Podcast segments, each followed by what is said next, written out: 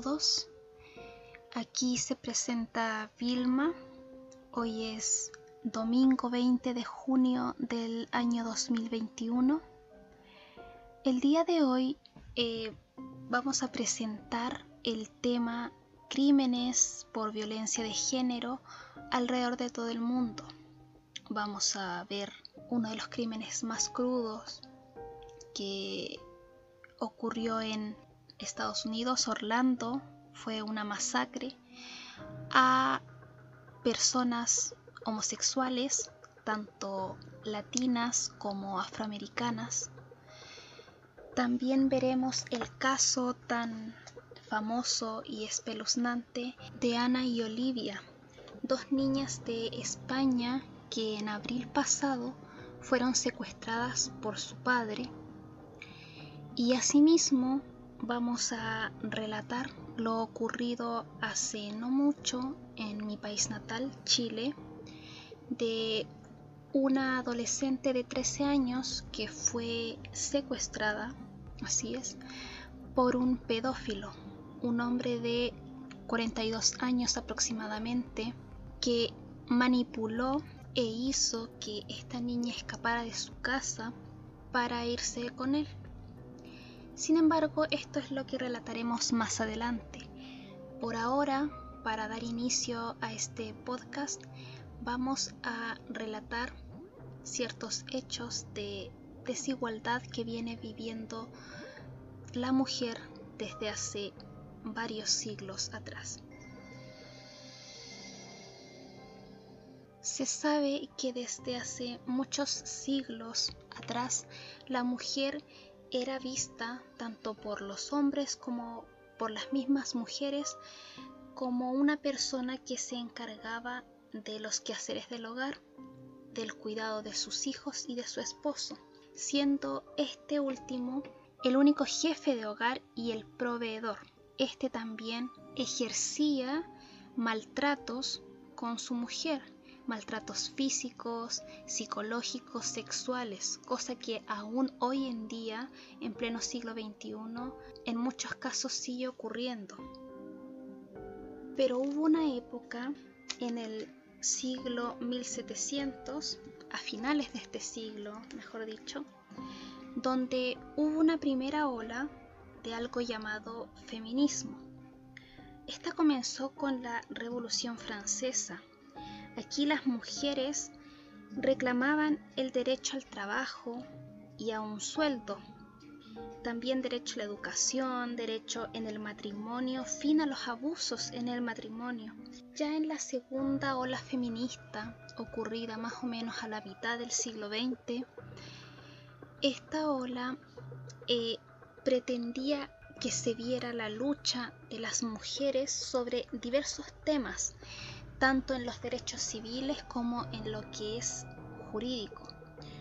Por ejemplo, las primeras reivindicaciones de la segunda ola feminista fueron la sexualidad, la familia, la desigualdad que existía en ese tiempo frente a ellas, el trabajo fuera del hogar y también la reproducción. Ellas querían ganar lo mismo que un hombre por el mismo trabajo, cosa que aún hoy en día está en juego porque aún no se cumple eso. En muchas partes las mujeres siguen ganando menos y siguen sin tener un puesto demasiado importante, como por ejemplo directora o gerente general de una empresa. Sabemos que lo que sí se pudo lograr gracias a esas luchas de estas feministas de la segunda ola fue, por ejemplo, el derecho a acceder a estudios superiores. Gracias a eso, hoy quien está presentando puede ejercer una carrera en una universidad. También derecho a ejercer todas las profesiones, profesiones que en esos tiempos eran específicamente para hombres y nada más que personas de sexo masculino. Y no olvidemos claramente el preciado derecho a voto femenino que gracias al rey Jorge V, el 28 de mayo de 1917, en algunos países pudo aprobarse para las mujeres. Aprovecho a recomendar algunos libros en cuanto a los movimientos liberalizadores de la sexualidad de la mujer. Por ejemplo, El segundo sexo de Simone de Beauvoir, eh, La mística de la feminidad por Betty Friedan y La política sexual por Kate Millett. Espero que les sirvan muchísimo, son unos libros muy buenos por si quieren aprender sobre estos movimientos de la sexualidad de la mujer, cosa que antes era muy difícil hablar de esto entre mujeres y en las familias también. Ahora, de acuerdo a la tercera ola feminista, podemos decir que esta se extiende desde la década de los 90 hasta ahora mismo, en la actualidad, aunque algunas personas recientes eh, feministas radicales piensan que la actualidad está pasando por una cuarta ola feminista. En simples palabras, el feminismo de la tercera ola defiende que no va a existir solo un modelo de mujer, van a aparecer nuevas interpretaciones hacia el género. El feminismo se va a nutrir de diversas otras corrientes, van a aparecer eh, ecofeminismo, el feminismo racial, va a aparecer la transexualidad, por ejemplo. Pero uno de los elementos más importantes de esta tercera ola que quieren demostrar las mujeres es la toma de conciencia de la jerarquía que existe del varón sobre la mujer, el tan llamado patriarcado, la opresión que viven estas mujeres en el día a día. Gracias a este pequeño recorrido por las olas feministas que han existido en el mundo, eh, se puede decir que gracias a eso las mujeres hoy en día pueden trabajar, pueden asistir a la universidad, pueden ir a votar. Y el papel del macho, entre comillas, proveedor, se fue debilitando. Así también se hizo presente la píldora anticonceptiva, lo cual hizo que tras por lo menos violaciones las mujeres no pudieran quedar embarazadas y no tener que cuidar ese hijo que tú sabes que nació producto de una violación, el cual claramente tanto el niño lo va a pasar mal como tú.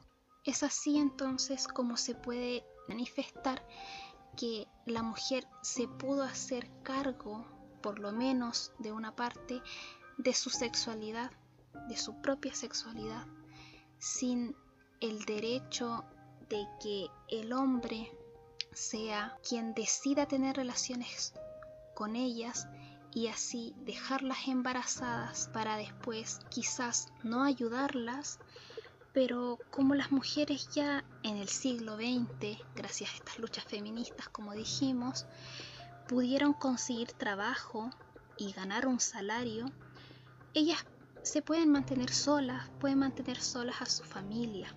Y eso aún ocurre hoy en la actualidad, donde los nombrados mm, en Chile, Papito Corazón, son hombres que no aportan en la vida del infante no le dan el dinero de la pensión alimenticia, eh, no están con ellos, no necesariamente necesitan vivir con la mujer con la que tuvieron un hijo, sin embargo, el ayudarla, el darle de comer al niño, el vestirlo, el llevarlo al colegio, preocuparse, eso no sucede hoy. Y es por eso que recientes manifestaciones, por ejemplo las del 8 de marzo, donde se celebra, aunque no es tanto una celebración, sino una conmemoración hacia las mujeres alrededor de todo el mundo, ciertos movimientos como Me Too o No es No han despertado esa conciencia feminista que en una parte la población no estaba relacionada con el activismo, pero hemos visto que va pasando el tiempo y cada vez se van juntando muchas más mujeres a luchar por sus derechos, a luchar porque se sienten desprotegidas, no se sienten a salvo en las calles, en las noches e incluso en el día. Hay muchas niñas que desde pequeñas sufren maltrato, sufren violaciones, y diversas cosas que vamos a poner en la mesa ahora porque son hechos que no pueden seguir pasando. En pleno siglo XXI los niños, las niñas no pueden estar corriendo peligro de adultos que saben perfectamente lo que están haciendo y saben que los niños pueden ser manipulables y manejados a su antojo. Es por esto que a pesar de que en la actualidad la situación de la mujer ha cambiado, ha mejorado, es muy necesario que estas mujeres sigan exigiendo sus derechos, no solo por los cambios en la vida de las mujeres que están hoy en día, sino por las que vendrán, por los cambios generales que va a producir sus luchas de aquí a un futuro no muy lejano. Continuemos entonces con lo que nos trae a juntarnos en esta ocasión. Como se dijo al principio, lo primero que relataremos es un atentado, un atentado homófobo que sucedió un 12 de junio del el año 2016. Esta masacre fue en la discoteca Pulse de Orlando. Aquella noche, la discoteca Pulse, habían muchos clientes que concurrían ahí a juntarse con amigos e incluso con familia, pero lo que no sabían es que esa noche iba a ocurrir un tiroteo por un hombre que acudió al lugar y dejó a 50 víctimas, entre ellas la mayoría era latina y de raza negra, afroamericana, y 53 resultaron heridas en esta discoteca gay en la ciudad estadounidense de Orlando. El autor del atentado, llamado Omar Mir Sedik Matin, falleció también al ser abatido por la policía que acudió al lugar por el llamado de la gente que estaba alrededor. Esto nos hace pensar qué está sucediendo hoy en día, qué sucede con las personas que aún piensan que porque ciertos individuos se visten de cierta forma frente a los demás, es malo. ¿A qué me refiero con esto? Por ejemplo, en la sociedad a muchos nos han enseñado que el género depende de cómo nosotros nos expresemos y nos demostremos frente a los demás. Y es por esto que se tiene la idea de que ciertas formas de actuar del sujeto se van a relacionar con su género, ya sea femenino o masculino. El esencialismo, por ejemplo.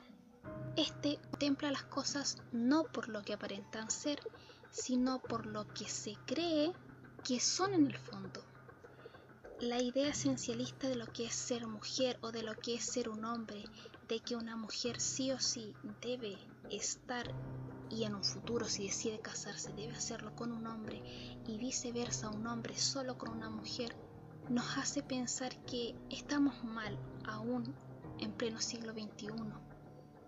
¿Cómo es posible que hayan muertes tanto a personas homosexuales, transexuales, bisexuales, personas latinas en países extranjeros, por ejemplo Estados Unidos, donde se han visto muchísimos videos de ciudadanos que repelen y agreden a personas de habla hispana, donde vemos que a gente de color la agreden los mismos policías por ser diferentes por no ser como esas personas creen que debería seguir siendo la sociedad, no estamos en el siglo XVII, ni mucho menos. Necesitamos actualizarnos, saber que hay personas que van a tener sexo no binario, habrán personas que les gusten, personas del mismo sexo, pero no por eso vas a tener que acudir a un lugar y matar a esas personas, matar a familias por el odio que sientes. Realmente eso es un problema y es un problema mental que se debe de tratar. Porque para estas personas que no se sienten eh, del género que nacieron, del género que le impusieron, ya es difícil el exponerse frente a los demás y el ser juzgados día a día. Además, para estas otras personas que sienten que se sienten atraídas por gente de su mismo sexo, van a decirle a los papás, ¿sabes qué? Me gusta alguien de mismo sexo. Nosotros que somos heterosexuales, a las mamás, a los papás, no les decimos, ¿sabes qué mamá? ¿Sabes qué papá? Me gusta un hombre. En caso de nosotras las mujeres y en caso de los hombres, ¿sabes qué?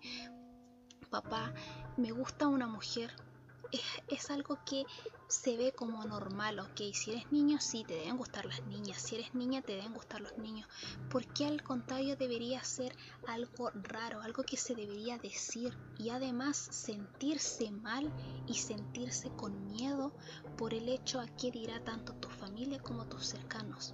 Eso ya es algo por lo que ellos pasan y es algo muy fuerte. Y más encima que sientas que no estás seguro cuando vas a una disco, cuando vas caminando al colegio, por las personas más jóvenes, cuando vas a tu trabajo, por la gente mayor, a que te ataquen. O incluso en la noche estas personas puede que sientan el mismo miedo que sienten las mujeres cuando andan caminando solas en la noche y sienten que pueden ser atacadas por otra persona, por un hombre que pueda violarlas, como ha pasado en muchos casos, y es a lo que vamos a ir eh, en este tema de ahora, que es algo más o menos similar, pero que involucra a un hombre de ya cuarenta y tantos años y a una adolescente de 13 años. Resulta que el día 8 de junio, una niña, de la cual no diremos su nombre ya que es menor de edad, desapareció de su hogar en la madrugada. Resulta que esta pequeña, por lo que se ve en las noticias, drogó a sus padres para poder escaparse con su, comillas, amado, un hombre de 42 años, el cual cuando se conoció con aquella mujer, la engañó diciéndole que tenía él apenas 15 años. Más tarde le dijo que rondaba los veintitantos. Y, los padres de esta niña se dieron cuenta que ya era un hombre mayor, más o menos de la edad de ellos, por lo que a la niña le cerraron las redes sociales e hicieron todo lo posible para que no se comunicara con aquel hombre. Sin embargo, de alguna forma él la manipuló la obligó a escaparse de su hogar con él. La niña desapareció por más o menos una semana con su secuestrador. La familia llamaba muchísimo por redes sociales a que si alguien la veía por favor se comunicaran con ellos. Las noticias, los medios de comunicación estuvieron rondando todo el sector, investigando también junto a la policía y por suerte, gracias a Dios, la niña fue encontrada viva y claramente el secuestrador fue detenido y en estos momentos se está haciendo una investigación para saber qué es lo que realmente sucede, qué es lo que va a pasar con este hombre pedófilo, porque ese es el nombre que se le debe dar. Según el diario La Nación, el hombre que estaba con la niña fue formalizado el miércoles pasado, el miércoles 16 de junio, por el delito de violación reiterada por el juzgado de Valparaíso. Violación debido a que, según el Código Penal de nuestro país de Chile, cualquier relación sexual con un menor de 14 años es una violación, ya sea de un hombre adulto a una niña o a un niño o de una mujer adulta hacia los niños también.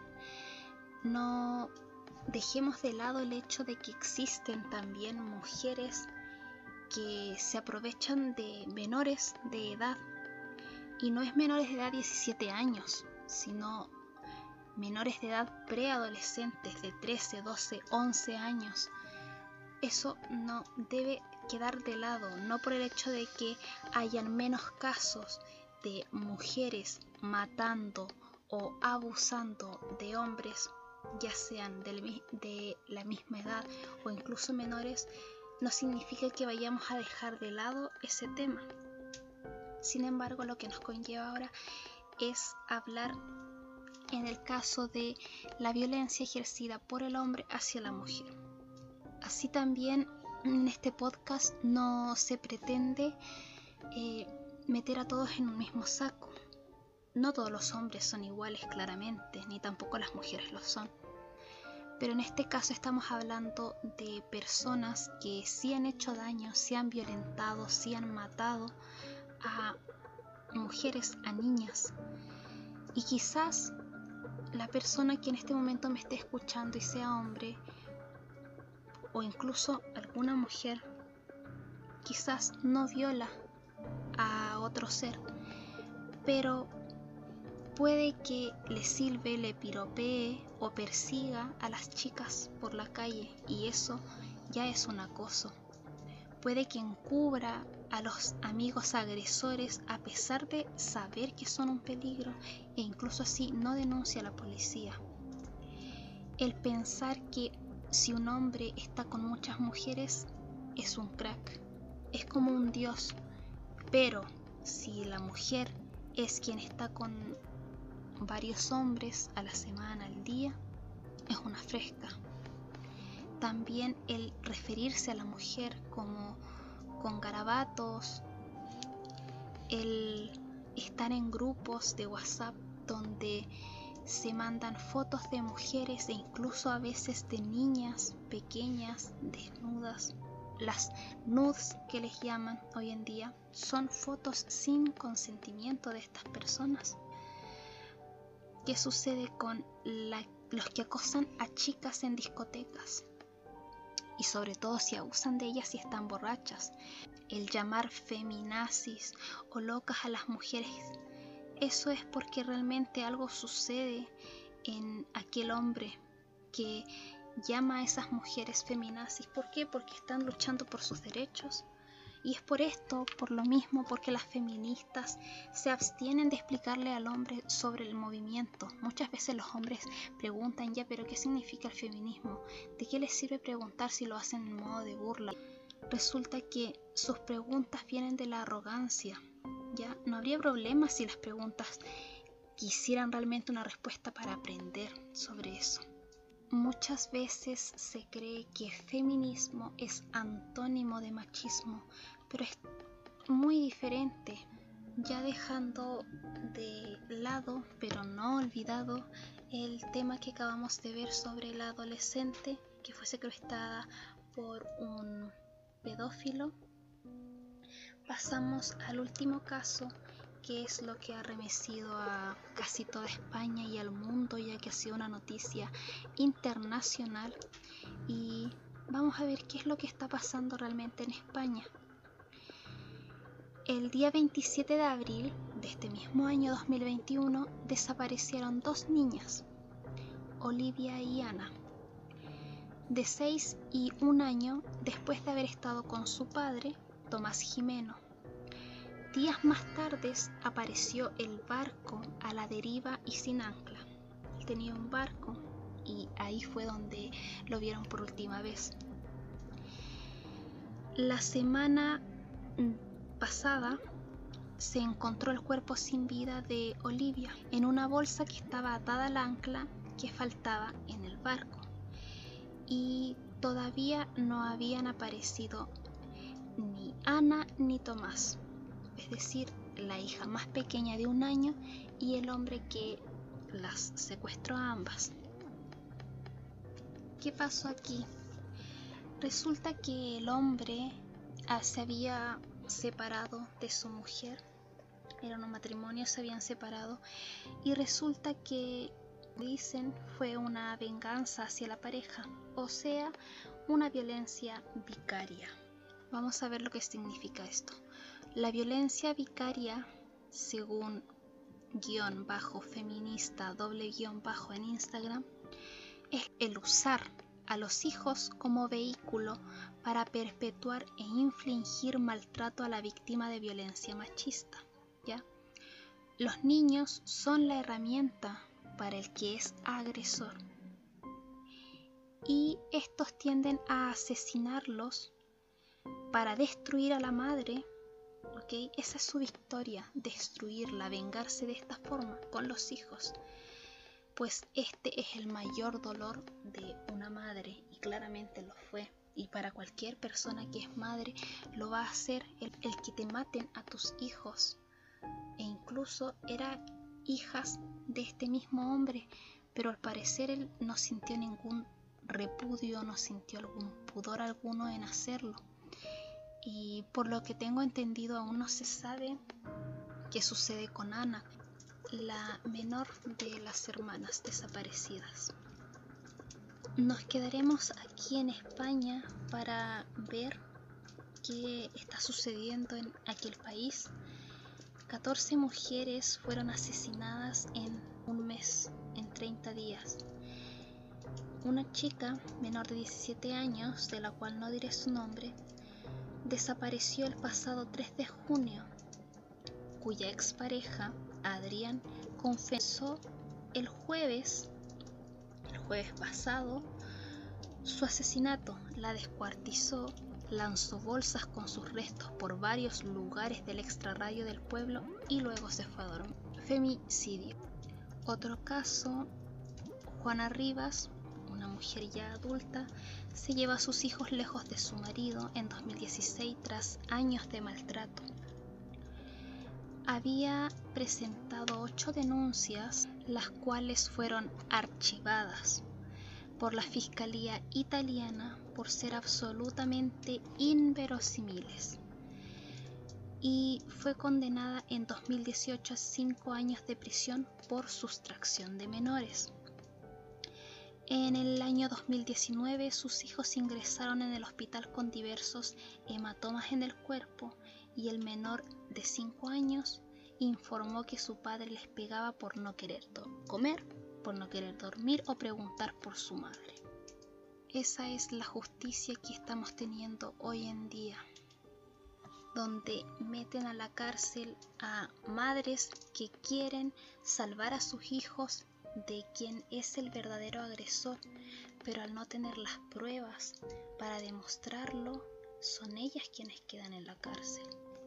Ya para dar término final a este podcast el día de hoy, les dejo una última recomendación de un texto corto por Chimamanda Ngozi Adichie, una mujer feminista que nos cuenta tanto su historia de cómo se hizo feminista como de las historias de desigualdad que ha vivido en su país natal, que es Nigeria, al igual que nos cuenta las historias de sus amigas que viven en diferentes partes del mundo, pero que también tienen algo que contar con respecto a la desigualdad que viven día a día.